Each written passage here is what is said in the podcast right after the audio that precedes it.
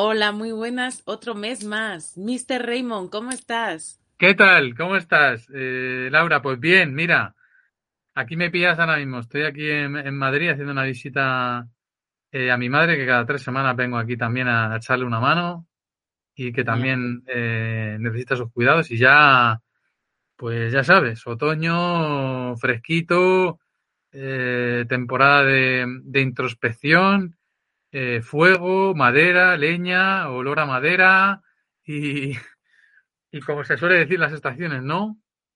Metemos ahora, ahora toca meter dentro para luego en, en primavera, verano, pues, eh, pues sacar, ¿no? Es como un, un, reciclar, un reciclar de lo que somos.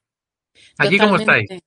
Totalmente, y la verdad es que si, si, si te sientes a ti misma o a ti mismo, te das cuenta cómo es verdad, como naturalmente, no de una manera intuitiva, a mí por lo menos me pasa, no sé si eh, que viene así el invierno y me, apetece más, digo, ay, pues me voy a leer este libro y, me, empiezo a querer hacer cosas que son más de invierno, ¿no? Voy a, venga, voy a empezar a escribir otra vez un poquito más y cosas así. Dices, fíjate cómo estoy resonando, ¿no? Con lo de fuera.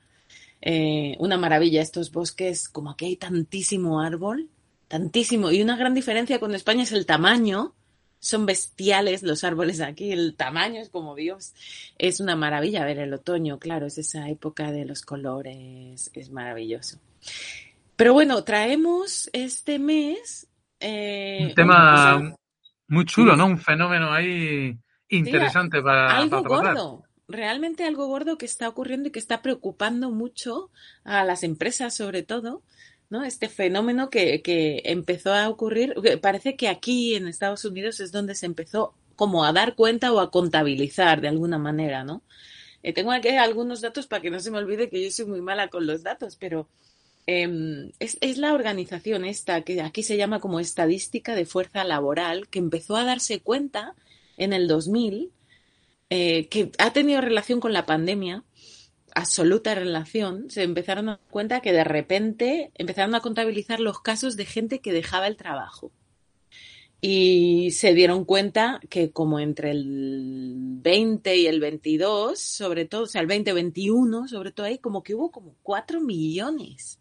Algo descomunal, algo que no había pasado nunca. Y, y le llamaron, bueno, les, tiene un nombre, ¿no? Eh, esto se le ha llamado aquí como el quiet quieting, que se, sería como dejar tranquilo. En español se llama la renuncia silenciosa. Fíjate qué nombre, ahí tiene mucho, ¿no?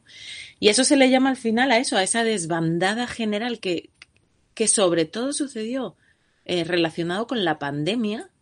Parece que fue un momento, bueno, fue un momento, ¿no? En que nos encerraron en casa y tuvimos tiempo de pensar qué estamos haciendo, qué es mi vida, ¿no? Tener el tiempo tener tiempo de tener tiempo. Eso es lo que tuvimos también en la pandemia, ¿no? Y de ver y sentir cómo se siente uno cuando tiene ese, tiempo, qué te gusta hacer. Hay veces, hay gente que no, no tiene ese tiempo. Por eso, por la situación laboral que hay a nivel mundial, ¿no? Todas esas horas extras que se supone que tienes que hacer y que se supone que no vas a cobrar, que eso me parece como, hablaban de eso, ¿no? En este en esta movida, porque se ha, se ha, convertido en una movida que se ha hecho viral, sobre todo en las generaciones como de, de la nuestra hacia abajo. Y, y claro, ese, esa, eh, ese dejar de estar feliz con el trabajo porque no te aporta calidad de vida, sino que te la quita gravemente, pues eso hizo que sucediera esta espantada, este montón de gente dejando los trabajos. Y, y claro, eh, a eso se le ha llamado esto, ¿no? Pero también, o sea, la renuncia silenciosa, si no me equivoco, que tú que también las... Eh, eh, realmente se llama más a la gente como que se queda en el trabajo, ¿no? Porque hay esta espantada de gente que se va, que preocupa, sí. ¿no? Que dicen, pero a ver, a ver, a ver, ¿qué está pasando aquí? Pero los que se quedan lo que proponen es esta renuncia silenciosa y la propuesta es que te deje de importar. Es decir, esto es una, es decir, en palabras claras, esto es una mierda, pero yo me quedo, no salto fuera del barco, me quedo porque es lo que tengo, quizá viene del, del miedo. Y entonces la man, lo que proponen eh, es, bueno, que te importe lo mínimo posible tu trabajo, se acaba eso de los años 80 y los 90, de que realmente inviertes también tú en tu trabajo, ¿no? Te importa lo que haces, te importa incluso la empresa, ¿no? Que vaya bien. Es, sería el contrario de eso, sería decir, mm, me importa una mierda esto, porque realmente no me aporta nada a la vida, lo tengo que hacer porque no me queda otra, y entonces que sea lo que sea, yo aporto aquí lo mínimo para poder mantenerme, pero me da igual lo que pase, me da igual la calidad con la que yo trabaje y, y de esa manera puedo sobrellevar esta basura. Algo así sería, ¿no? Sí. Eh, además, se da, se dan como en dos generaciones como muy concretas, ¿sabes? Lo que se llama, eh, lo que reúne de alguna manera, eh, lo que reúne este concepto, ¿no? mayoritariamente, que es el, la renuncia silenciosa, son personas que han nacido como a partir del año 82 y, del año 82 al 2010. O sea, unen como dos generaciones. Es lo que llaman generación millennial, que es del 82 al 93 más o menos. No hay como datos muy concretos de esto. Y luego está como la generación Z, que, eso lo sabe mucho más la gente joven, ¿no? Cuando alguien, alguna gente joven no, nos ve a nosotros, ¿no? que no sabemos estas cosas, nos llaman los boomers, ¿no? Como que estamos fuera de juego total, no tenemos ni idea la generación Z va como del 93 al 2010. Es como la diferencia, las últimas, la generación Z, son aquellos que han nacido como muy familiarizados con la tecnología o, mm. ya con la tecnología eh, bajo el brazo. Entonces, es como que tienen una, una, una cosmovisión eh, de la vida muy diferente a, los millennials, ¿no? Que al final, eh, pues claro, un millennial desde el año 82 y nosotros yo creo que somos antes del 82, o sea, no pertenecemos a sí. pero como que se han encontrado una sociedad muy distinta a, la que tenían, por ejemplo, nuestros padres, ¿no? Con otra visión de la vida, otro, otro culto al trabajo, a la ética, al, desarrollo profesional, familiar y personal. Entonces han encontrado, como muchos de ellos dicen, una precariedad, unas generaciones que han nacido un poco han pasado de la abundancia que tenían nuestros padres y nosotros a una carencia, empieza sobre todo con la globalización, a partir de la caída de, eh, de la perestroika en Rusia y tal, pues empieza como, eh, sí, este sistema un poco político del, liberalismo, ¿no? Y, y, claro, empiezan a vivir como crisis y se tienen que ir adaptando a una crisis detrás de otra. Entonces, claro, ellos se quejan de que el modelo laboral ha, trascendido, pero además a peor. ¿no? Entonces se da este fenómeno. Eh, la denuncia es mm, como que se ha instrumentalizado el trabajo. O sea, para nuestros padres no era, eh, no era un instrumento. De hecho, para nuestros padres era una vía de escape, pero nuestros padres mm, venían de una, de una zona de precariedad y ascendían a una zona de confort. Con lo cual, el proyecto de futuro era, era esperanzador. Entraban en una empresa y lo que yo llamo el escondite y podían estar metidos ahí 40 años. Pero sí que tenían una esperanza y un proyecto y un sueño que era crear una, una, una experiencia eh, enriquecedora en la empresa que le generase un dinero y pudiese contribuir a su proyecto de vida, a su familia y también a la sociedad. ¿No? Para nuestros padres, mi padre fue maquinista de Renfe, eh, personas que trabajan 50 años en el mismo puesto de trabajo, pero que sí tienen la sensación de que mi empresa es una familia. Mi empresa no me va a echar. Mi empresa cuenta conmigo. Y de hecho, eh, tenían esa sensación de eh, bueno, puedo seguir prosperando y como tengo una seguridad económica y tengo una estabilidad laboral, puedo crear proyecto. Como decía, dice mucha gente, ¿no? Que tenían la capacidad de comprar una segunda vivienda o tener dos coches, incluso una tercera vivienda, ¿no? Personas que, podían eh, invertir.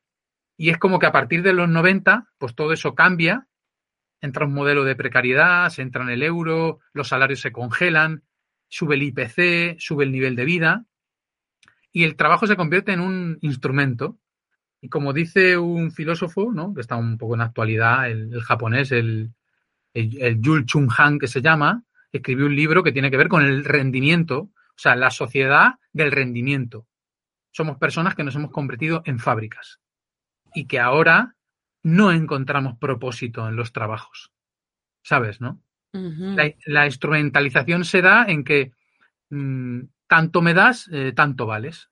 O sea, yo te pago por tu tiempo, pero no hay una, una conexión con mi propósito de vida, ¿no? Con la realización, con la autenticidad, con lo que yo aporto a la sociedad. Yo me siento partícipe de esta empresa porque creo que está creando un valor fuera. No, es como una empresa muy orientada al negocio, al rendimiento y al dinero. No hay rendimiento, no hay negocio, todo es fuera. No me servís. ¿no? Ahora claramente, por ejemplo, lo estamos viendo con las empresas tecnológicas.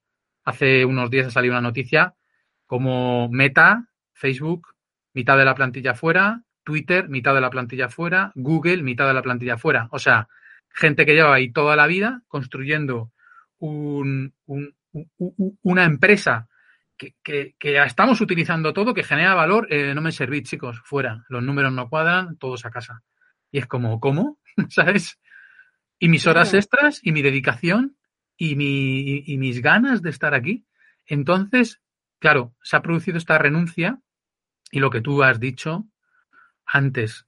Eh, creo que la gente más joven, a lo mejor, ¿eh? mi, mi, mi idea, eh, no, no ha sentido nunca esa conexión con, con, la, con, el propósito de vida, ¿no?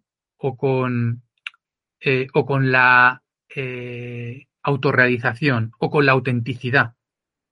A ver, me refiero, que habrá gente joven que esté escuchando esto y diga, pero ¿qué está mm. diciendo este loco, no? Es como que eh, las personas que han nacido en esta generación Z con la tecnología debajo del brazo, creo que, que tienen la sensación, muchos de ellos, o por lo que yo leo, por lo que yo hablo con ellos, en que el fin del trabajo es ganar dinero. Cuando en realidad el fin del trabajo tiene que ver con la dignidad, no con ganar dinero. La finalidad del trabajo no es ganar dinero, aunque se necesita el dinero para vivir. Y necesitamos un dinero para cubrir nuestras necesidades básicas. Pero en el fondo, el objetivo es la dignidad. Que tú te sientas auténtico y realizado con el trabajo que haces que te sientas partícipe de lo que haces y que sepas que tu trabajo te pagan, pero tiene un sentido y te da un sentido también para tu vida. Creo que venimos de ese mundo, ¿no? Eh, o un, poco más la, la, idea de eso, aunque no éramos libres para, para vivir desde el propósito, porque nuestros padres no vivían, pero sí que conseguían ese propósito y ese sentido y esa, esa sensación que tú has dicho de pertenencia a la sociedad. Y ellos ahora mismo se sienten como, esto es un instrumento, no me realizo, esto no me da propósito, ni tampoco me da dignidad. Y muchos han decidido, como tú dices, quedarse en el trabajo con la responsabilidad del deber, hago lo que me toca y que me paguen por ello y luego voy a hacer lo que a mí me gusta en, mis horas libres. Pero en realidad creo que lo que no se está dando en cuenta, la mayoría de la gente que está haciendo esto, es que están dando lo mejor de su vida cada día, que son ocho horas, por hacer algo que no les interesa, cubrir su deber y coger el dinero y luego hacer lo que ellos quieran. Pero en realidad sí se están convirtiendo en mercenarios, porque están trabajando por dinero, no por pasión, no por, no por desarrollar sus potenciales, no por conectar con su autenticidad. De hecho, en este concepto hay un sociólogo que habla que en inglés se llama desengagement, que es desconexión del trabajo. O sea, me la suda. Dame un trabajo, trabajo ocho horas, págame y luego yo ya me busco la vida. Pero estamos pagando un precio alto, que son ocho horas de nuestra vida dedicarlas a un puesto de trabajo que no nos gusta. Ah, te paso la palabra, no sé qué. No sé, y además es que muchas de eso, como ponía ahí, o yo lo he escuchado, nunca he estado sometida a eso, Nunca he estado sometida a eso porque nunca lo he permitido. A mí me viene un tío, me ofrece un trabajo y me dice que eh, eh, eh, no, las horas extras no te las pago y le digo, bueno, compadre, que te siente en el cafelito que pago yo, hasta luego, ¿no? ¿Qué, me estás contando? Es que, pero se parece que es eso que está ya muy generalizado. Las horas extras no se pagan. Hablas tú de ocho horas de trabajo. De nuevo, lo he escuchado, no lo he vivido, pero me parece, por lo que escucho, que está muy generalizado el que ocho horas ya no trabaja nadie. Son más. Y de nuevo, esas no se pagan. Es que todo eso eh, es como para, para, para pararlo todo y decir, no, eh, volvemos a empezar o, o, no se juega más. Porque, porque claro, eh, si, se trata de acabar con el malestar en el trabajo, ¿no? Yo lo que veo que esto es como que hay un movimiento y le ponen un nombre en, en inglés y ya. O le ponen un nombre en inglés, lo traducen al español, renuncia silenciosa, toma ya, qué título más guapo. Eh, y ya lo que, lo que hay detrás, pero realmente si tú coges lo que hay detrás y lo miras y dices, vamos a ver muchachos, estáis hablando eso, de llevar una vida, perdón, ¿eh? pero es que es así, llevar una vida de mierda y estar eh, mm, y, y sostenerla, la estás sosteniendo en vez de transformarla, ¿no? esto no me gusta, esto es una injusticia, eh, ya simplemente, ya no hablando de que te guste lo que haces, ya hablando de que tú trabajas solo por dinero y eliges eso, eh, de que tú vas ciertas horas, se te paga, te vuelves y haces tu vida. Incluso eso sería mejor todavía, ¿no? Pero es que no es ni eso, no llega a eso. De lo que estamos hablando es eh, de, que te están explotando claramente, vamos a, llamar a las cosas por su nombre, ¿no? En vez de ponerle títulos bonitos para que mole, no, a ti te están explotando, hay una injusticia, el que te emplea a ti se está, está haciéndose rico gracias a tu tiempo de vida, que es lo único que realmente tienes, y te está dando limosna, y tú, en vez de transformarlo, le pones un nombre guay y te quedas tan contento y lo publicas en las redes sociales como un movimiento de tu generación. Y lo que estás haciendo realmente es sostener una injusticia. Yo lo que recuerdo de mis padres es eh, y su generación, ¿no? Es luchadores. Siempre recuerdo ir, y recuerdo crecer yendo a manifestaciones. Y en las manifestaciones yo me lo pasaba genial. Ellos jugando con los amigos por ahí y ellos estaban eh, pues eso, luchando por derechos de los trabajadores, que todos lo hemos oído, que suena como a viejo, pero que realmente lo que significa, a lo mejor suena más bonito quiet quieting que derechos de los trabajadores y ir a, a, a, luchar por ellos. Eso suena a los 80 o a los 90, pero ostras, que lo que estamos hablando es de tener una vida digna, ya no de que te den más o menos, de dignidad de que realmente tú te valores, valores tu vida y, no permitas que nadie venga a explotarte. De eso estamos hablando. Eh, y si tú permites que alguien te venga a explotar por el hecho de que bueno es lo que hay eh, y voy a hacer que me importe lo mínimo mi trabajo para que no me afecte mucho la injusticia y que me están explotando. Al final este movimiento habla de eso es como decir, ostras, tenemos un problema gordo, ¿eh? Si esa es la solución que estamos encontrando a, que se nos está explotando y a que los derechos han desaparecido, eh, si la única solución que ahora encontramos es, bueno, me adapto a ello, hago que no me importe y, me someto a una vida de, de, una calidad, vamos, bajo mínimos. Ostras, eso yo creo que lo que habla es de, de, un problema social, pero a unos niveles muy gordos y sobre todo de gente sin la capacidad o con una gran cobardía para arrancar a cambiar las cosas. Y sin eso estamos vendidos. Suena problema gordo, pero además suena a problema gordo, pero además con un toque muy interesante que me hace reír y todo. Es decir, es que es problema gordo eh, pero también aparece aquí esa eh, supongo que si viene de esas generaciones que han vivido con la que han nacido ya con, todo esto del eh, Instagram el TikTok esto todo se le puede poner un filtro y hacerlo parecer la leche. Lo peor de lo peor o sea la peor cara del peor día. Te has ido de fiesta tienes un resacón acabas de vomitar hazte una foto ponte un filtro y eres la leche, guapísimo. o sea, Es como si a la realidad, esto de renuncia silenciosa, el quiet quitting, lo que estuvieran haciendo es ponerle un filtro a una vida basura para, bueno, bueno, con esto nos quedamos, le pongo el filtro y ya queda bonito. Ostras, ¿eh? ¿Cómo estamos? Yo no sé. Es como que te sientes, te sientes mejor eh, como no dando más de lo que te toca, pero no es el problema ese. De hecho, el fenómeno creo que está haciendo, está haciendo pensar a las empresas, porque al final las empresas quieren ganar dinero, no nos equivoquemos. Y las empresas lo que quieren son trabajadores comprometidos y no están encontrando ese compromiso.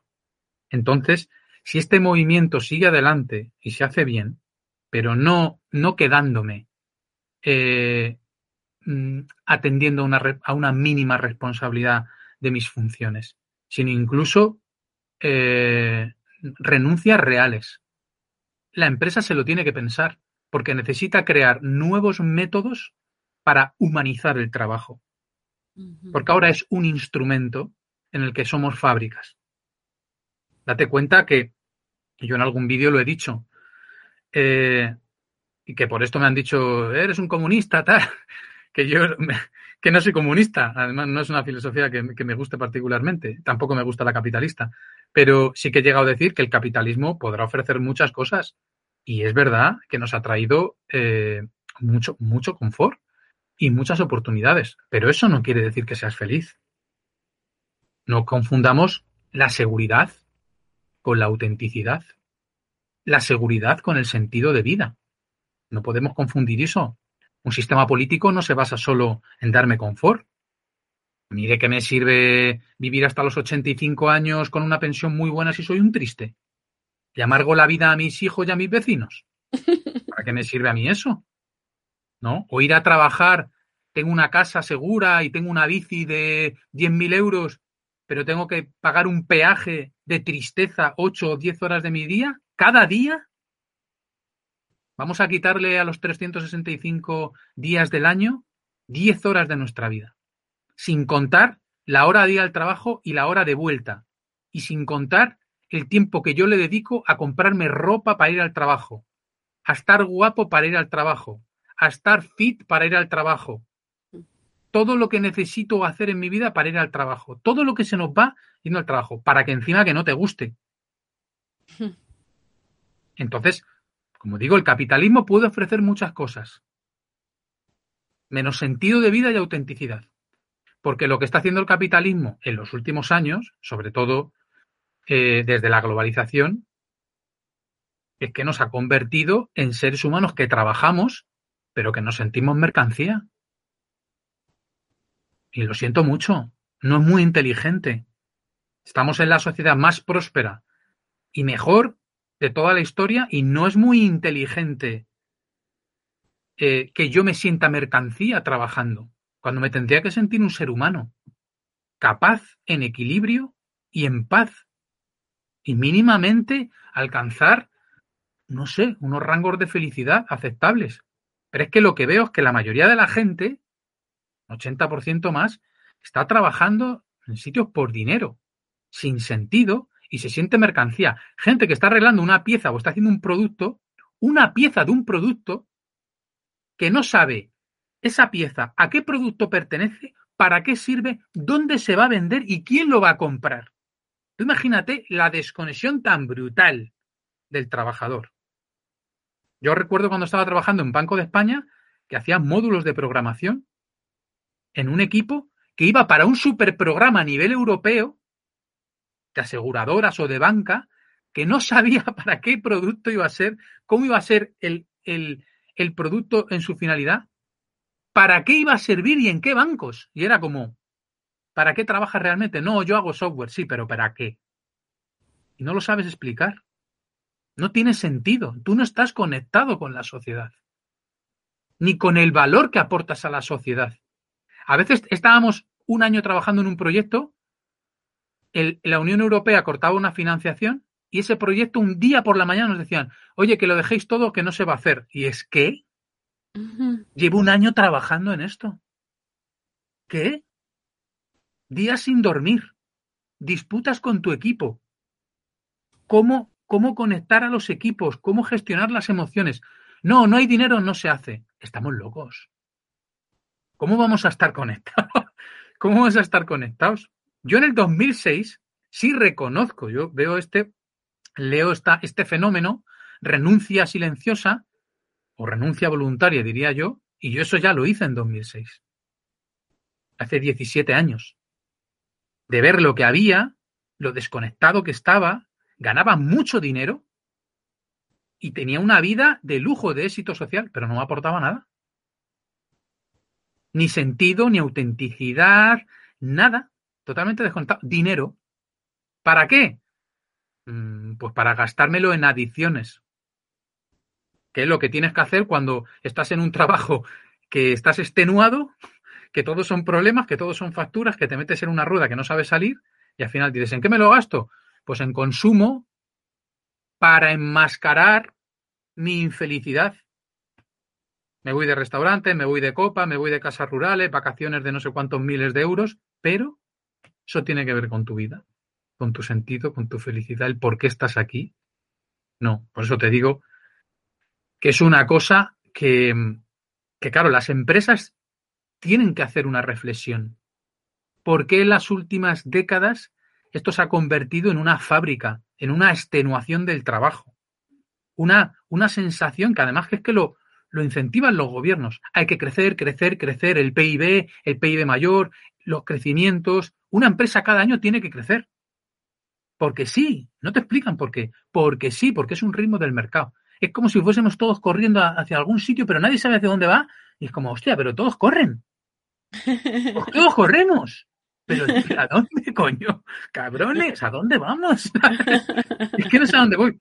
Yo creo también que la pandemia fue un parón para que muchos dijesen, ¿esto tiene que ver con mi vida? ¿Estoy viendo a mis hijos? ¿Estoy realmente teniendo una relación mmm, de calidad con mi pareja? ¿Con mi vida? ¿Disfruto de mi tiempo libre, de mi conexión con la naturaleza? Y muchos dijeron, no, mira, ¿sabes cómo hice yo? Prefiero vivir con 400 euros y comer arroz blanco.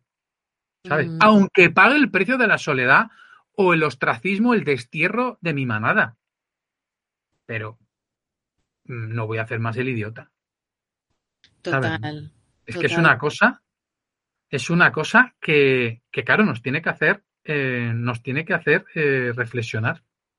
Nuestros padres, bueno, mis padres eh, muchas veces veían a sus hijos y a mí mi padre siempre me decía, ¿qué, qué engañados estáis? Parece que lo tenéis todos y vais a vivir mucho peor que nosotros. Y es verdad que tenemos un montón de cosas materiales a nuestro alrededor, de confort a nuestro alrededor, que mucha gente asocia con la felicidad, pero ayer salió en la televisión y hay gente entre 11 y 20 años que el 25% de, los, de la gente joven toma psicofármacos. De 11 a 25. Yo comía barras de pan de, de mantequilla ¿eh? con chorizo de Pamplona que me veían mis vecinos y me decían, ese bocadillo es más grande que tú. no. Y hoy, de 11 a 20 años, toman psicofármacos un 25%. Tenemos de todo, pero estamos enfermos. La, el siglo XXI del cortisol, que es la hormona del estrés, y el siglo XXI de la depresión y de la ansiedad. Pero nos creemos felices porque tenemos un iPhone. Mm. Y esto es muy loco. O sea que al final yo creo que también esta renuncia silenciosa es muchos están petando. Y el que no se atreve, el que se atreve a dejar el trabajo lo deja. Y el que no se atreve dice, yo me quedo aquí, cobro el dinero y luego haré lo que yo quiera. Pero claro, esto es muy importante, porque para mí hay como tres, tres escenarios. El escenario del incompetente, eh, el escenario del responsable y el escenario del líder. Cuando tú eres un incompetente, llegas a un trabajo, llegas a un trabajo y te da igual lo que te digan. No te motiva y lo vas a hacer mal. Al final te terminarán despidiendo. ¿Por qué? Porque no estás conectado con nada. Necesitas el trabajo, pero nada más. Luego está el ámbito del responsable, que es aquel que dice, bueno, me pagas y para lo que me pagas hago lo mínimo. El deber, mis responsabilidades, que es como trabaja la mayoría de la gente, sin compromiso es que esto no me importa. Pero esos dos escenarios están mal, para mí. Y luego está el tercer escenario, que es el del líder, el liderazgo, que es la persona que está conectada con su propósito, con su sentido de vida, y le des lo que le des, va a intentar mejorarlo. Va a pensar en cómo puedo hacer esto mejor.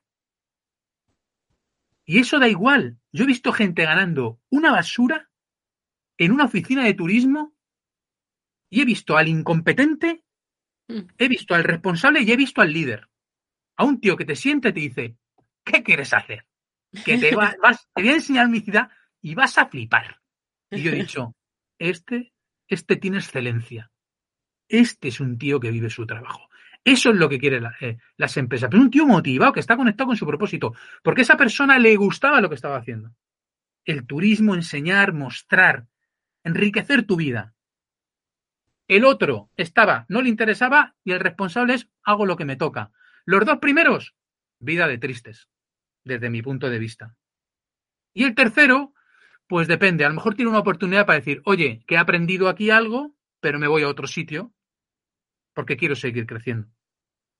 Claro, porque ese, ese espíritu de, estamos hablando de espíritus, ¿no? Y, y, el espíritu del conformismo, esto de la renuncia silenciosa, a mí lo que me suena es a conformismo puro y, crudo, eh, te hace que te quedes y que nunca tengas nada mejor.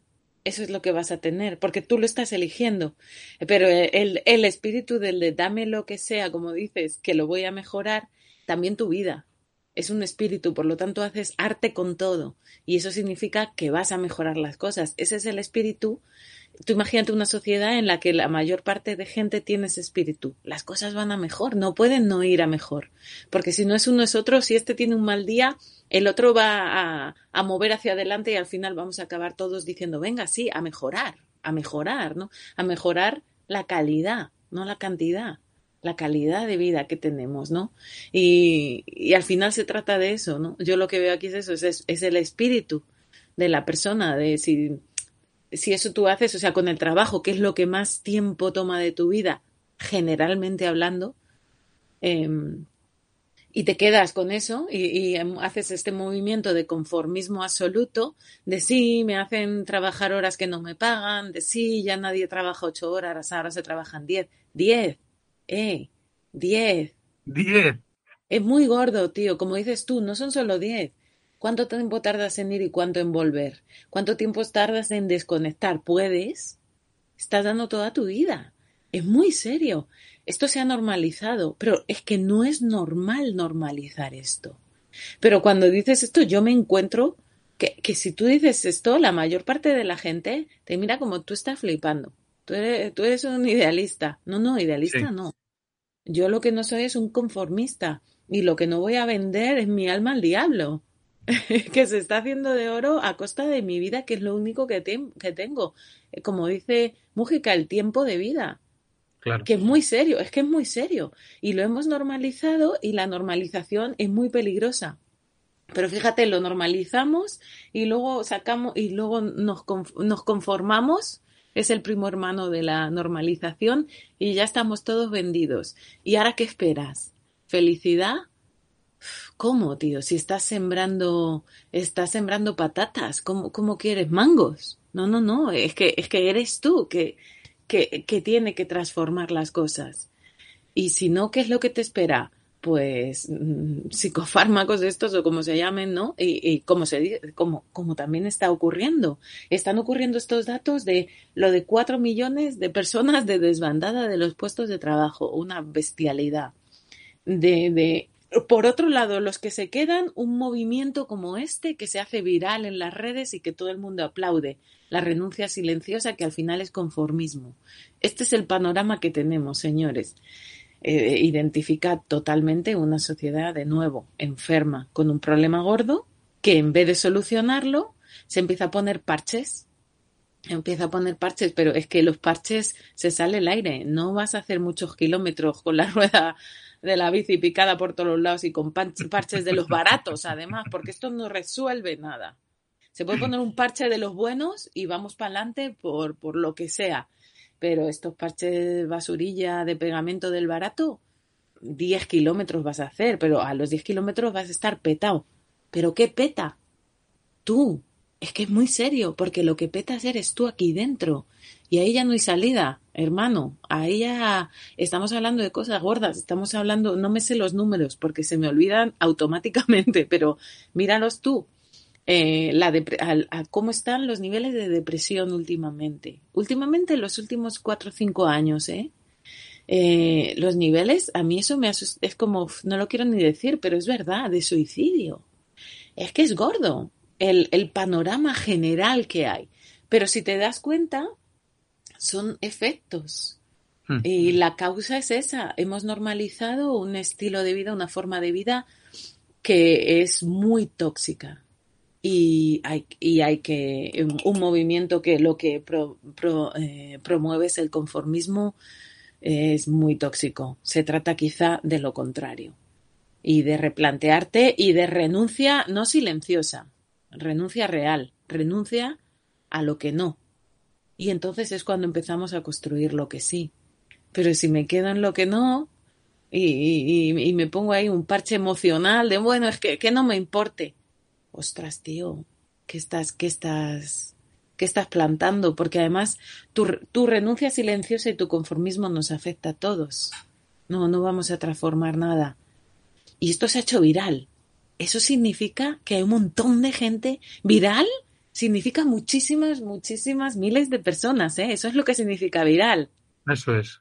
Y lo que estamos diciendo es que miles de personas están apoyando el conformismo, si, si lo decodificamos, lo que significa esto, en vez de quedarnos con lo eh, que, que suena muy bien y no sé lo que significa, o renuncia silenciosa, que puede ser un titular del periódico, realmente lo que decimos es que hay miles de personas y sobre todo jóvenes que tienen una, una posición conformista y de bueno, me lo quedo, esto es lo que hay, con unas, una propuesta de vida de, esclavitud moderna. Porque, a ver, tú, ¿qué, qué significa si no? Que trabajes 11 horas y te paguen 8. ¿Qué es eso, sino esclavitud moderna? Que estés teniendo un puesto de trabajo. ¿Cuántos días de vacaciones tienes al año? Echa cuentas, por favor.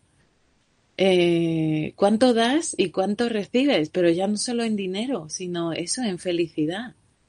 Tú y ahora imagínate algo que te, vas, te suena a utopía en esta realidad que hay, ¿no? Eh, y que si es un puesto de trabajo o un trabajo el que tú estás poniendo las horas de vida tuyas para recibir el dinero que se necesita para vivir en algo que te da satisfacción, que cuando lo haces, aparte de darte dinero, dices, ostras, qué guay, ¿no? O, tú estás haciendo algo que cambia la vida de la gente y la mejora. Y lo puedes ver. Imagínate que haces eso. Ponte, ponte un momento, imagínate, estás haciendo algo, pones tu tiempo de vida en mejorar, en hacer más felices a, a otros, en hacer una sociedad mejor para el resto, en que mejore, mejoren las cosas. Y tú ves eso también de tu tiempo de vida. Yo estoy absolutamente metida en ese momento de decir, por ejemplo, con las clases, ¿no? Yo no doy las clases por dinero, pero sí, pero sí, porque necesito dinero para vivir, por supuesto, ¿no? Pero el hecho de, de, ofrecerle algo a otras personas, o como tú cuando escribes los libros, tus libros van hacia ahí, ¿no? O, o, las clases van hacia ahí, tú lo que estás haciendo es traerles a otros a su vida herramientas que van a transformar sus vidas para más calidad, para más felicidad. Cuando tú ves eso, a mí me pasa, yo veo eso y, las personas que están me cuentan cómo están transformando, cómo están mejorando, cómo se sienten más felices. No hay dinero que pague eso. Luego viene el dinero que te hace poder vivir y poder seguir haciendo. Para mí el mm. dinero no es me lo da el trabajo y bueno, y luego hago lo que me gusta, no. Es hago lo que más me gusta, lo que es mi pasión y mi vida, que además transforma la vida de otras personas a mejor, y eso me da el dinero que me permite seguir estudiando y formándome para poder seguir aportando a esas personas esa transformación de vida. Y eso no tiene nada que ver con ir no sé cuántas horas a un trabajo en el que estoy, como dices, triste, no sé ni lo que hago, no estoy haciéndole rico a otro y a mí me está dando migajillas para que yo pueda sostener esta vida que no me hace feliz. Ostras, es que pero, pero es que está todo puesto así, es una trampa gorda, porque eh, tú, por ejemplo, con los libros o yo, por ejemplo, con las clases, tienes que, no es fácil, no está puesta la sociedad para que los que nos dedicamos a eso, yo todos los que conozco, vivimos con lo justito, con lo justito. No se valora y no está hecho todo para facilitar que esas cosas que mejoran la vida mm, mm, te puedan generar vidas que te puedas dedicar a eso. Estás siempre ahí al borde de yo cuando tengo un día bajo, es, me, me, me, autopregunto, me encuentro ahí, digo, eh, Laura, que se te está yendo la olla, ya hay algo que hacer, vete a dar un paseo al mar. Porque a veces yo me encuentro de decir, pues no tendría que coger un trabajo para tener más dinero que entrara, para realmente poder vivir una vida en la que pudiera hacer más cosas que... Y me encuentro a veces pensando eso y dices, ostras, Claro, ¿cómo no lo va a pensar el, el denominador común? Si yo, ya tengo esos valores de, de, serie, yo creo que me vienen. No entro, no me entra la chaqueta de las 10 horas y me paga 7. No puedo. Y aún no pudiendo, me veo a veces que me pega el barrido y me lo empiezo a plantear. Es que está, está ¿cómo, cómo, ¿cómo solucionamos esto, Raymond? Ya, no, es que tiene que ver con, o sea, tiene que ver con nuestras creencias y que al final muchos estarán escuchando y dirán, pero es que no podemos trabajar en lo que nos gusta, porque ven claramente que también hay unos obstáculos, unos problemas estructurales, de que, de que tú tienes las puertas cerradas en muchas cosas que quieres hacer, pero también por nuestras creencias de muchos años, por lo que nos han vendido y también por los miedos. Muchos hemos empezado a construir vidas, que es lo que se quería, que nos hemos metido hasta el cuello en cosas, en deudas, etcétera, y luego, claro, renunciar o revocar esa decisión es muy difícil. Es muy difícil decir a una persona que tiene dos hijos y que se ha creído el cuento del sistema y del templo de la felicidad y tiene 33 años decirle, empieza a buscar tu propósito de vida. Porque esa persona está trabajando por presión económica. Y cuando trabajas por presión económica, estás en modo supervivencia en tu cerebro. Y estás en ondas beta alta y no puedes pensar. Necesitas pasta. Y eso es lo que no entendemos. Pero hay, se puede hacer la transición, poco a poco. Empezar a ir renunciando poco a poco para llegar al escenario que tú quieres, para estar por lo menos en cierto equilibrio. Hay dos autores, que no me acuerdo cómo se llaman, son dos nombres en inglés así raros, pero que hacen una, hacen como un esquema mmm, de cómo se podría dividir el trabajo por motivaciones. Entonces hablan que hay un, primer escalón de muchísimos millones de personas que trabajan por inercia. ¿No? Primero por inercia, que es gente que está aquí, no tiene espíritu crítico, a lo mejor no le gusta estudiar, no busca por su cuenta, ve que hay que trabajar porque todo el mundo trabaja y trabaja. Sin trabajo no funciona trabajo por inercia. ¿No? El segundo nivel es trabajo por presión económica. O sea, lo necesito porque estoy, mi estilo de vida es precario, bien por, por la sociedad, bien por la familia en la que he nacido, bien por mi, mi, precariedad estructural, etcétera, o bien porque me he metido en una serie de problemas que no puedo asumir si no tengo dinero. Entonces, primero inercia, segundo presión económica. La segunda es por presión emocional. Es como personas que están trabajando o porque se sienten culpables de no hacerlo, porque todo el mundo les dice, eres un vago, tienes que trabajar, porque eres un parásito, o bien porque el, trabajo les genera un, reporte, un beneficio, que es, me permite ligar más, me permite tener un coche, me permite comprarme mi moto, me da igual el trabajo, pero me permite una serie de cosas. Luego está otro bloque más, que es el trabajo por potencial, que es personas que ya dicen, no, yo estoy buscando un trabajo que tenga que ver con mi energía, con mis valores inherentes. Entonces me busco un trabajo puente. Es, empiezo a trabajar en algo como una catapulta hacia algo mejor. o sea, ya son personas que empiezan a buscar un potencial en una actividad económica que están haciendo. Luego hay otro escalón que es el que trabaja desde su propósito de vida. Es, no, yo trabajo en una profesión que me siento auténtica o auténtico y tenga que ver con mis valores tenga que ver con mi misión y con mi vocación en la vida. Y luego está el último escalafón que hablan los autores, que es el que tú has dicho. Cuando ya trabajas por diversión, Laura. Que yo hay veces que me levanto en mi furgoneta, tú lo sabes, me levanto sin reloj. Hace 15 años que no tengo reloj y no suena el despertador cuando yo me levanto. Me he montado la vida para que funcione así. Puedo ganar más, pero no quiero. Pero ya dices, voy a currar cuatro horas, pero es que flipo currando. Es que me lo paso que te cagas currando. Y si encima estás trabajando y alguien te paga por ese trabajo porque estás enfocando tu profesión a algo que tiene que ver con mejorar la vida de los demás, maravilloso. O sea, estos autores hablan de, de estas seis fases. Entonces dices, claro, lo ideal es que estemos todos educados para trabajar desde nuestro potencial, desde nuestro propósito o desde ese ámbito del juego, de estoy jugando como un niño, que de eso es la vida, de jugar. Me lo paso bien, me levanto y sé por qué me levanto. ¿Para qué vives? Hay gente que no sabe para qué vive. Y tú dices, me lo paso bien, voy a jugar. Voy a, voy a montar un viaje en bicicleta para 10 personas. Van a flipar de todo lo que les voy a enseñar y, y me lo estoy pasando como un bebé haciéndolo. Estoy en la naturaleza, me, lo, me pongo en forma, hablo de cosas interesantes, hago amigos flipante. Pero esta sociedad nos invita y nos empuja todo el tiempo a que estemos en las tres primeras fases de desconexión, a que trabajemos por inercia, a que trabajemos por presión económica o a que trabajemos por presión emocional. Ahí es donde nos meten, ahí es donde está muchas veces el sistema educativo y las creencias que nos, eh, eh, que nos inculcan desde la familia nuclear. El trabajo es sufrimiento. El trabajo es sufrimiento, el trabajo es dolor. Y hay que pasarlo mal. Y si tu jefe te hace tragar, tragas. ¿Me entiendes? Ese es un poco. Entonces, venimos de esa educación y como nosotros no empezamos a reeducarnos y a ver que ese modelo es casposo y obsoleto y que tienes una vida y que tienes que vivir a lo mejor posible, no vamos a salir y con dignidad, es lo que te he dicho. Yo prefiero comer un plato de arroz blanco al día. Pero una cosa, en mi pobreza mando yo.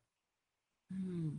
En mi pobreza mando yo. O sea, no me vas a decir tú, si tengo que vivir con menos, vivo, pero con dignidad. Ya buscaré yo la manera de ganar el dinero y yo sentirme bien, aunque gane menos. Pero lo que nos han acostumbrado y lo que hace muchas veces este sistema educativo es prepararnos para profesiones que no tienen nada que ver con nosotros y para prepararnos para mercenarios y trabajar para empresas al mejor postor. Y yo te digo que hay mucha gente que sí que trabaja de su vocación. Lo vamos a meter a todos en, la bolsa. Claro. Pero es una minoría, Laura, es mm. una minoría. Es una minoría y yo creo que todos los que estamos aquí escuchando esto lo, lo, vemos, ¿no? A nuestro alrededor y durante la vida que hemos vivido. Estamos hablando de la generalidad en el mundo, estamos hablando de un movimiento que se ha hecho viral y si algo se hace viral es porque generalmente esto es lo que hay. Y luego hay todos los colores, pero parece que socialmente cada vez más lo que se impone es eso, solo un color, todos de un color y, y y es muy, es, es me, me, encanta cómo lo pones porque lo pones así como muchas veces también para, para, para mirar una situación hay que descascarillarla, ¿no? Decodificarla y empezar a, a, ver cómo es, ¿no? Y me encanta estos autores porque ahí como que mirado así empezamos a ver, en vez de decir, madre de Dios, qué marrón, ¿cómo se soluciona? Esto no tiene solución, no, es decir, venga, pues vamos a analizarlo, ¿no? Vamos a analizar, sin juicio, sin bueno y malo, simplemente vamos a, decodificar. Mira, así, así, así, está súper maravilloso, bien explicado y además yo creo que todos ahí hemos podido incluso identificarnos a nosotros donde estamos, donde hemos estado durante nuestras vidas, hemos ido pasando esos escalones, podemos ver gente a nuestro alrededor, todo eso está ahí. Lo que queda muy claro es que esa división también, si te fijas, es una división como si dijéramos de un estado eh, emocional de la persona. Eh, de nuestra, eh, si te hicieran un examen, sería el examen de inteligencia emocional ahí. y ahí, y ahí acabarías en cada uno de esos cubículos que tú has dicho, ¿no? El que está por presión económica, por presión tal. Al final son como estados, yo lo que veo ahí, pero porque es mi, siempre ando en eso, son estados en la evolución del ser, en la evolución de la persona. Yo he estado en todos, ¿eh, Laura? Total, yo, yo me veo, veo mi recorrido, los puedo sentir todos y sé el, el estado mental y emocional de cómo estás en cada uno de los cubículos y yo creo que la mayoría de la gente ya habrá recorrido algunos y, se sentirá, ¿no? Y puedes entender al otro. Podemos entendernos unos a otros, pero el, caso es ese, es en esos primeros, al final eres carne de cañón. Es que en esos primeros, por eso se nos empuja ahí. Por eso si os fijáis, esto que nos, todo este sistema hay, todo esto que está así como montado que nos empuja, ¿no? Porque parece como que el rebaño va todos, todos a una, ¿no? La dirección del rebaño es para allá. Pero es que de alguna manera hay indicadores que le están diciendo, no es que el rebaño vaya ya intuitivamente. Ese es el problema, si es que hay un problema. Y es que está habiendo indicadores que le están diciendo al rebaño, para allá, para allá, para allá, para allá, muy sutilmente, no se oye casi. Eso es lo más peligroso porque es como el tema de un dictador, es, una basura, pero lo bueno que tiene un dictador es que sabes quién es, le tienes identificado. Y hay en dictaduras enmascaradas que hoy se, hoy se pintan de, de democracias maravillosas y de libertad de expresión, te lo pintan y eso es más peligroso porque ahí no le tienes identificado y te crees libre, pero no lo eres, para nada. Eh, y eso es, eso es lo peligroso, eso es lo que yo veo que, que pasa. Y esos son los indicadores, ¿no? Sutiles que nos, nos presionan y nos siguen mandando mensajes subliminales a través de todo lo que consumimos eh, y de todo lo que como que nos gusta, muchas veces si lo miras y le coges, le pones un poco de distancia y dices, ostras, pero es que al final esto me está empujando a una vida en la que acabo metida en el cepo de acabar siendo esclava de mis miedos, de mis la seguridad, ¿no? El necesitar esa seguridad porque tengo miedo y siempre acaba en dinero, ¿no? Miedo a, la situación económica y todo como que nos empuja ahí y lo que nos empuja es a esos cubículos de vidas que al final son vidas tristes porque no tristes simplemente porque no estás haciendo lo que te gusta, lo que te hace feliz, no eres libre, te sientes atado a un ritmo de vida que no elegirías. Y eso sostenido en el tiempo, claro que genera depresión, claro que genera que acabes teniendo que tomar pastillas para dormir, pastillas para despertarte, pues no estás, no estás. Y, y, y, y hay otras posibilidades, están ahí, están ahí al lado de esas. Lo que se necesita es que lo miremos todos y y nos planteemos qué queremos, ¿no? ¿Qué quieres de tu vida? En vez de decir renuncia silenciosa, o sea, me conformo con lo que hay porque no hay más y bueno, es decir, ostras, vamos a echarle todos un poquito de valor y lo cambiamos. Pero es que se necesita que eso sea viral en vez de la... Y, además que es que lo que hemos dicho antes, las empresas quieren ganar dinero mm. y necesitan trabajadores. Esto está montado así. Entonces, si la gente se les va o la gente no está comprometida para darle energía a la empresa, el producto no va a funcionar, no vas a poder competir. Las empresas que más compiten son aquellas que tienen un, un, grupo de trabajadores que están comprometidos, alegres y contentos con lo que están haciendo. Se comprometen. Entonces, si nosotros somos los primeros que renunciamos a, ante un modelo deshumanizado, ellos tienen que cambiar. Y siempre cambian. Hay gente que dice que no, pero cambian. los bancos, los bancos en los últimos 20 años se han convertido muchos en banca ética. Energías renovables, banca social, todo verde. ¿Por qué? Porque han encontrado un tipo de persona en el siglo XXI que tiene otros valores y le preocupa otras cosas. Y el supermercado empezó a meter comida ecológica que antes no existía. No existía. ¿Por qué? Porque hay una, la empresa quiere ganar dinero, el supermercado quiere ganar dinero y dice, hay otro tipo de cliente que me está demandando otro producto. Y de repente te encuentras a un Mercadona que tiene tahini, que tiene tofu, que tiene seitán, y tú dices, ¿y estos? ¿Por qué? Porque se quieren adaptar, quieren ganar dinero. Están buscando un cliente y le está dando eso. Pues si nosotros no trabajamos, si nosotros decimos no y empezamos a decir no Claro, mucha gente, nadie quiere ser el conejillo de Indias, nadie quiere formar parte de la transición. Pero es que nos toca. Es que nuestros padres formaron parte de esa transición. Y el que, y el que salió del armario gay formó parte de la transición. Y se llevó sus palos. Y el que salió, y el que, y el que eh, eh, quiso ser trans, y el que quiso eh, viajar al extranjero, y el que quiso dejar el trabajo, y el que quiso viajar en bici y en velero. Y tienes que pasar por, por esa deshonra social y por ese ostracismo, ese destierro de la sociedad, de este es el raro. Pero siempre son la minoría y los raros los que se comen el marrón y cambian algo. Yo me acuerdo cuando mi hermana era joven, de las primeras mujeres que se divorciaron, un divorcio en una clase era un problema, Laura, tú lo sabes. Ibas al colegio, cuando empezó esto del divorcio, que veníamos de esta sociedad judío-cristiana casposa, y todos estaban casados, no, todo bien, todo bien. Y había uno que me he divorciado. Y todos le miraban como, ostra, ¿qué ha pasado? Estos tipos son los raros. Y ahora es al revés. Ahora te encuentras en una clase de 40 alumnos y el 90% están divorciados. Pero los primeros sufrieron el destierro, sufrieron el cambio de mentalidad, el quiero otra cosa en mi vida. Y tirarme todos los dardos que queráis. Y esos no aparecen en los libros. Esos no aparecen en los libros. Luego aparece uno que después de 10 años, de, de, 10 años que se lo han currado a otros, aparece uno que saca un fenómeno, un método, escribe un libro y dice, mira, este tío se ha dado cuenta de esto. ¿Qué va?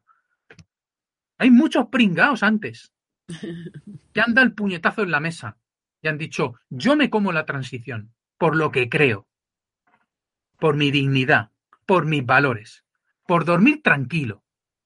¿Cuántos somos? ¿Diez? Ya seremos doscientos. Mm. Y ya seremos diez mil. Y siempre ha pasado. Movimientos de todo tipo, movimientos ecologistas, de movimientos de cuál cambio, el movimiento de la esclavitud, el movimiento de, ¿qué te sé decir yo? El de la ley seca de Estados Unidos. Que la ley seca, que fue en 1920, empezó en 1880 y fue promovido por, por mujeres que llegaban sus maridos de la fábrica en plena revolución industrial, alcoholizados, y las metieron una palida de muerte. Y muchas de estas mujeres se reunieron para decir, por Dios, prohibir el alcohol. Está acabando con nuestra sociedad. El movimiento de prohibición del alcohol viene de, de un desastre emocional, de malos tratos, de abusos, etc. Esas mujeres se comieron la transición y el marrón. Luego es verdad que se aprobó una ley seca y fue un fracaso y no funcionó bien. Pero quiero decir que todo tiene una causa y una consecuencia. Y no podemos todos decir que se la coma otro. Claro, que estamos, eso es, lo que, en eso estamos, ¿no? Si lo vemos, entonces ¿en qué estamos? Estamos en una sociedad, ya la estamos viendo, ya la podemos ir poniendo, identificando, ¿no? De conformismo, de renuncia silenciosa, que suena muy bonito, pero realmente si analizas lo que dice es muy cobarde, em, y de que se lo coma otro. Yo me espero a que ya esté resuelto y solo ando en ganancias. Pero resulta que es que esa actitud de vida solamente te lleva a, a la infelicidad. Es que esa actitud de vida eh, te, está, te está llevando a ti y a todos los demás a, vivir una sociedad en que cualquier injusticia mm, se acepta, en que cualquier, cualquiera, cualquier listo puede llegar aquí y hacer lo que quiera, tú sigues en tu, inconformi en tu conformismo, en tu bueno vale, y entonces estamos ahí. Entonces ese es el, ese es el, si hubiera un problema aquí, sería ese, ¿no? Esa actitud generalizada de que se lo coma otro, yo no, yo no, de cobardía, realmente sería cobardía, porque el no atreverse a hacer algo por el miedo a las consecuencias es cobardía, conformismo. Esas serían las palabras, no desde ningún juicio, desde una estamos como intentando analizar, ¿no? ¿Qué pasa aquí? Analizando desde la neutralidad. Em, y esto, sí, porque esto supongo, pero la cosa es que nuestros padres, tú fíjate cómo ha sucedido, ¿no? Yo, yo nuestros padres que tenían ese espíritu ahí de lucha y de, y de cambiar y de jugársela y de decir huelga y, se metían todos a la huelga con dos cojones, hablando en plata. ahí. Y tenían una familia y tenían deudas que pagar. No hay nada diferente de lo que las excusas que se ponen hoy. Estos tenían eso y más, porque además venían de haber pasado miseria y sabían el sabor de la miseria, que sabe muy mal. Eh, em, en tan pocas generaciones, cómo de repente se ha dado la vuelta y estamos en una sociedad de cobardía, de conformismo y de mantenerse ahí generalizado, ¿no? Luego hay un montón de gente por ahí moviendo, pero ¿qué ha pasado, no? ¿Qué ha pasado? Pero yo lo que veo que una cosa que ha pasado clara ha sido esto, ¿no? Antes solamente era la tele a través de la cual te metían la mano aquí como en el cerebro y te lo empezaban a intentar a, darle vueltas y a convertirte en, una ovejita cagada de miedo que dice a todo sí y, no se atreve a, decir no por si acaso le cortan la cabeza, que no sea ella, que sea el vecino. Nos, nos, eh, nos han llevado ahí de ser una sociedad hace dos días, por lo menos en España, que es lo que yo más he conocido, de decir o todos o ninguno. Aquí o todos o ninguno. Y no solo por mí, por mí, por todos mis compañeros. Yo lo he visto, he crecido en eso. Eh, eh, eso era lo que había. ¿Qué ha pasado? Una de las cosas que ha pasado es esto, ¿no? el, eh, Internet lo puedo llamar, por llamarle de algo. Creo que ahí todo el mundo se entera, a lo mejor se llama de otra manera, pero creo que me entendéis, ¿no? O sea, el tener acceso a todo esto o el realmente tener algo que nos hipnotiza, ¿no? Que te toma todo tu tiempo, que te embauca, que te aparentemente te ofrece todo lo que te gusta, la música, la información, las películas, los vídeos, las series, para que te quedes y vengas todos los días a picar como una gallinita, toma un poquito más, toma un poquito más.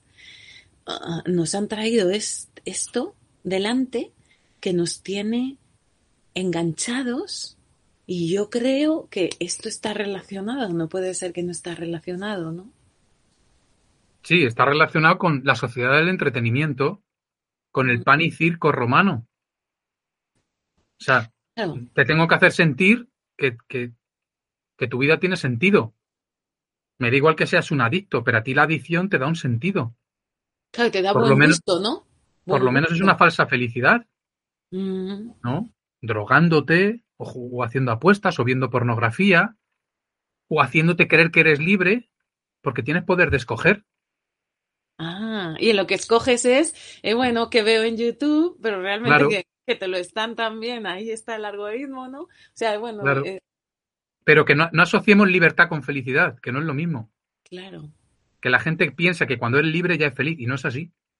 Ni satisfacción con felicidad, porque no es lo mismo. Una cosa es satisfacción momentánea eh, hay que bien, hay que bueno, hay que tal, hay que imagen, hay que vídeo, hay que tal, pero realmente dentro de ti el pozo, el, ese pozo que te acompaña, que está contigo, que eres tú, a qué te sabe a ti la boca, a qué te sabe a ti la boca cuando no tienes nada en ella, porque cuando te están metiendo caramelitos continuamente, pero... Eh, yo la, yo la lectura que hago algunas veces es que Mm, venimos de una generación que, que nos vendió, nos influenció con sus creencias, como la de mis padres, por ejemplo, pensando que la felicidad tenía que ver con todo ese confort, con esa seguridad y con tu vida llena de, esas cosas confortables, que para mis padres siempre ha sido eso, ¿no? Absorbimos esas creencias ellos se pensaban que cuando llegasen allí iban a ser felices, pero ellos se quedaron en el proceso, como muchos de muchos de ellos ya murieron, en el mismo proceso de esto va a estar cuando alcancemos ¿no? este umbral. Nosotros absorbimos esas creencias y hemos seguido un poco con su testigo de no, esto, yo voy a estar feliz, voy a estar bien cuando tenga esto, esto, esto, esto y esto y esto. Resulta que muchos han llegado a los 30 en esta excelsa sociedad y han visto que tienen el mejor trabajo, el mejor coche, tienen una relación de pareja con hijos, con perro, con monopatín, con moto, tienen depresión y están tristes y no saben por qué se levantan. Y entonces es como el pensábamos que era esto, pero ahora nos damos cuenta que no, y de repente tenemos que volver a los griegos y a la filosofía oriental que nos dicen desde hace miles de años, no está fuera. El sentido se lo das tú. La narrativa, el relato te lo das tú. La paz y la alegría está dentro tuya. A ver cómo te lo montas. Y muchos nos hemos dado cuenta y dices, ¿cómo si lo, teniéndolo todo, el mejor trabajo, no estoy bien? Y de hecho estoy enfermando. Mm, y algunos a la cazuela, incluso. En el mejor, en el mejor momento. Entonces es como que venimos de un paradigma que nos empujó a llegar hasta esta cima para ser alguien, hemos llegado nosotros y hemos dicho, hostia, vaya palo, ¿eh? Es un golpe en la boca. Para que esto no es. Que falta algo, ¿qué es lo que falta? Entonces estamos, es muy bonito, es muy, bonito, es muy bonito el escenario porque en todo momento estamos aprendiendo de dónde venimos, pero hay una cosa que yo me, me, encanta decir en las charlas. Y esto hay mucha gente que no se da cuenta, pero para mí es como el kit de la cuestión. La felicidad no está en la meta, está en el proceso, está en el anhelo. Mis padres se lo pasaron bien en el proceso, estando en la precariedad, pero no importaba. Porque la felicidad no quiere decir ausencia de problemas. La vida son problemas. El kit de la cuestión es elegir, resolver problemas que ames. Y ahí es donde tiene sentido el propósito de vida. Si tú estás en propósito de vida, da igual los problemas que te vengan. Amas resolver los problemas. Porque te gusta donde estás. Y mis padres estaban en ese tránsito en estamos trabajando para llegar ahí. Ellos no llegaron ahí, pero se lo pasaron bien en el anhelo del proceso. Y nosotros hemos nacido y nos hemos encontrado con ese culmen, con esa meta de, ostra, mis padres soñaban con tener un trabajo, tener un, no sé, una, una casa, un coche, etcétera. Y cuando lo tienes y dices, tengo todo, tengo iPhone, tengo vacaciones, me puedo ir aquí, me puedo ir a cenar, y dices, ¿qué falla? ¿Qué falla? Y falla que no están viviendo el proceso. No hay rumbo, no hay propósito de vida. Nos hemos convertido en una sociedad también muy individualista, que trabajamos para nosotros y la felicidad no tiene nada que ver con nosotros, sino con todos. Cuando piensas en ti, te olvidas del resto. Y somos seres sociables. O sea, si tú no te sientes auténtico y tienes unas relaciones interpersonales de calidad, la depresión va a llamar a tu puerta. Y eso es increíble. Y a mí yo veo esa foto ahora mismo, ¿no? De mm. cómo nos han empujado a llegar ahí y nos hemos dado cuenta que, ostra, que no es eso. Y que, y que te encuentras con gente que es auténtica, tiene el dinero justo para vivir, cubre sus necesidades, básicas, pero se siente en autenticidad, realizado y tiene unas relaciones interpersonales de calidad. Se siente amado y querido porque vive desde su autenticidad. Y a esa persona yo la veo conectada. Por mi experiencia y con la gente que me rodeo. La veo conectada, feliz y en paz. Y la persona que no es auténtica, se siente mercancía y al sentirse menos, sus relaciones personales tampoco son de calidad, eso nos lleva al agujero. Y muchos estamos así. No todos, pero tengo esa impresión. Y mira, es, es, es, muy guay seguir ahí decodificando y, y, viéndolo, ¿no? Viéndolo. ¿Cómo es esto? El contexto. A ver, sí, esto es así. Y ahora, ¿cómo ha sido el contexto? ¿Cómo hemos llegado hasta aquí? A mí me, me encanta lo que estamos haciendo. Pero, y fíjate que esto te lleva a ver también que en ese proceso de subir esa montaña, como tú has dicho, en esa metáfora, de, de, llegar, de coger ese testigo de los padres y ir ahí, también eh, al haber seguido eso, hemos, hemos permitido que se genere una, una sociedad alrededor, o sea, que, que, pues las leyes han cambiado, han caído, cosas que teníamos ya no las tenemos de, de derechos, sobre todo en el trabajo. Entonces, en ese proceso de coger este testigo y continuar con la mejor intención, creyéndonos que sí, que era así, ha sucedido eso que hemos permitido, nos hemos despistado y nos la han metido pero bien. Y ahora también eso es una realidad que nos tenemos que enfrentar a ella, pues eh, hemos sin darnos cuenta encerrados en por allí, por allí, por allí, por allí, como con, como con el burro, con, con el, que no les deja ver a los lados lo que está sucediendo, te la están liando, te la están liando y no, no lo hemos visto. Con toda nuestra mejor intención hemos ido pues a, a, a esto es lo bueno, esto es lo bueno. Hemos ido a la cantidad en vez de a la calidad. Eso es, nos hemos quitado al subir la montaña la, la, esto que no te deja ver lo de los lados y hemos dicho, ahí va mi madre esto no es lo que me habían dicho y además, mira, ahora hay que deshacer todo esto, a ver cómo se hace, ¿no? Un poco quizá estamos ahí. Pero fíjate que esta renuncia silenciosa que nos venden en las redes sociales o que se ha hecho viral en las redes sociales y, mucha gente, sobre todo joven, lo apoya como, ay, qué guay, cómo mola, eh, fíjate qué, basura realmente hay detrás.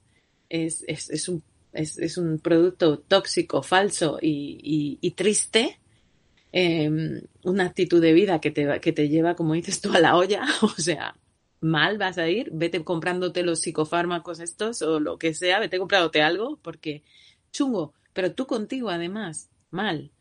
Eh, pero fíjate, como esta no la venden en las redes sociales, no se ha hecho viral, muchos la conocemos porque la manera de que vivimos estamos en relación, la renuncia silenciosa que está viendo también es la renuncia a el que dice chimpón se acabó. Sigue tocando que yo ya no bailo. Me voy. Es más, me voy de la fiesta. Me voy afuera. Y esto de este tipo de gente que tú has dicho, que te incluyo, me incluyo por la manera en que vivimos, pero hay mogollón haciendo cosas muchísimo incluso más chulas y más artísticas. Eh, y esta es una verdadera renuncia silenciosa, que hay un montón de gente también, pero no lo publican, no le dan like, porque no está ahí está en la vida, está sucediendo y hay gente que ha dicho eso, bueno, me voy, mucha gente volviendo a vivir mmm, en vez de unos encima de otros, así más en las ciudades, volviendo a, a lugares en los que es más barato vivir, porque hay menos supermercados alrededor, hay menos de esto que nos han vendido, que es la comodidad. Entonces, vale más barato vivir, por lo tanto, tienes que poner menos tiempo en hacer ese dinero eh, por lo tanto, ya empiezas a ser más libre. Eh, gente que, bueno, pues cultivo parte de lo que, como tengo más tiempo, puedo cultivar parte, por lo tanto me sigo ahorrando dinero, sigo teniendo una vida más libre y bueno, cada uno con lo que a mí me gusta, voy haciendo, a mí no me gusta cultivar, bueno, le compro a este que sí le mola, que está también apostando por esta renuncia silenciosa y además no solamente te compro a ti, porque eres mi vecino, es que te apoyo, apoyo tú, como dices tú, tu proyecto de vida, que tú estás haciendo esto, que tú estás apostando por salir de eso y con este salirnos lo estamos tumbando, que no es renunciar, que es apostar y echarle narices, que no es cobarde salirse, que es la manera de empezar a transformar esto. Me salgo, tú te sales también, ¿qué te mola hacer? ¿Que estás cultivando? A partir de ahora te compro a ti todas las verduras, porque a mí no me mola. A mí lo que me mola es eso, por ejemplo, son dar clases no sé qué. Ah, pues este dice, ah, pues en vez de irme yo al gimnasio aquel que me cobran 20 euros al mes y hago todo, te los doy a ti y te apoyo a ti. Y entonces ahí le estamos dando al árbol, así abajo, bien abajo, le estamos dando con el hacha pa, pa, una le doy yo, otra le das tú, otra le da el otro nos estamos apoyando, estamos haciendo que sea posible nuestra renuncia a eso, en el sentido de renunciar, de decir que no, que no soy carne de cañón. Estamos hablando de ética y estamos hablando de dignidad y estamos apostando por dignidad y por ética y por calidad de vida para todos. Y yo aquí, a, a todos los que estáis haciendo eso, si puedo, te apoyo a ti. Y mi dinero, que es con lo que yo puedo cambiar las cosas, miro a ver a quién, te lo doy a ti, porque te apoyo. Ahí es. Ahí es como vamos talando y en el momento que menos nos demos cuenta, el árbol ha caído. Esa es la verdadera renuncia silenciosa que mola. A mí por lo menos es la que me mola. y no esto que es un conformismo y cobardismo, si se puede decir, eh, con un filtro muy bonito y con muchos likes en las redes sociales. Vamos a echarle narices, hombre. Vamos a, vamos a levantarnos y a, y a mover el culo todos, que ya es hora, ¿no?